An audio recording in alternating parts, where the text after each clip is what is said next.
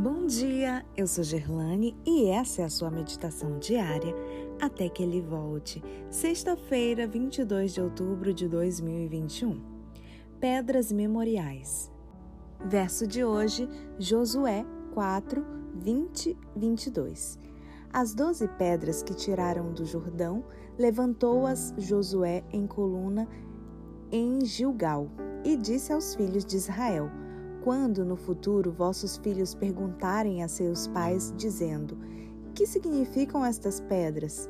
Farei saber a vossos filhos, dizendo: Israel passou em seco este Jordão. Essas não eram meras pedras antigas. Cada uma delas tinha um significado especial.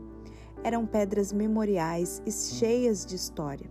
Fisicamente eram bem comuns, parecidas com milhões de outras nos montes da Palestina.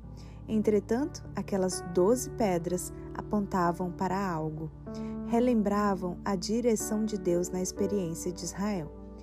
As narrativas bíblicas abarcam um longo período de tempo, passando pelas origens da terra, a entrada do pecado no mundo, a história do povo de Deus, a encarnação, morte e ressurreição de Jesus e ainda apresentam profeticamente o desfecho de todo esse drama, anunciando o retorno de Cristo.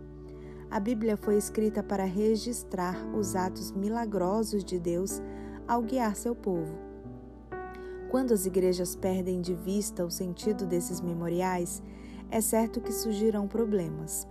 A deriva, longe de seu ancoradouro, ficam sem rumo, na esfera judaico-cristã, a perda da direção começou com o esquecimento do passado, mais especificamente das antigas orientações divinas. Sempre que esse fenômeno ocorre, perde-se o senso de identidade. Com isso, desaparecem a missão e o propósito. Afinal, se você não sabe qual é o seu papel no plano de Deus, como saberá o que tem a dizer ao mundo? A história cristã está cheia de grupos religiosos que se esqueceram de onde vieram e, em consequência disso, perderam o direcionamento para o futuro. Esse esquecimento é uma tentação muito real para o Adventismo. Não foi por acaso que, já idosa, Ellen White alertou seus leitores sobre isso. Ela escreveu: ao recapitular nossa história, revendo cada passo de nosso progresso até o momento atual, posso dizer: Louvado seja Deus! Quando vejo o que Deus tem feito, encho-me de admiração por Cristo e de confiança nele como líder.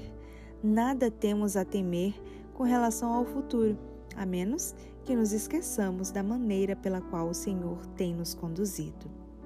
Passando em revista a nossa história, percorrendo todos os passos de nosso progresso até ao estado atual, posso dizer: Louvado seja Deus! Quando vejo o que Deus tem executado, encho-me de admiração por Cristo e renovo minha confiança nele como dirigente.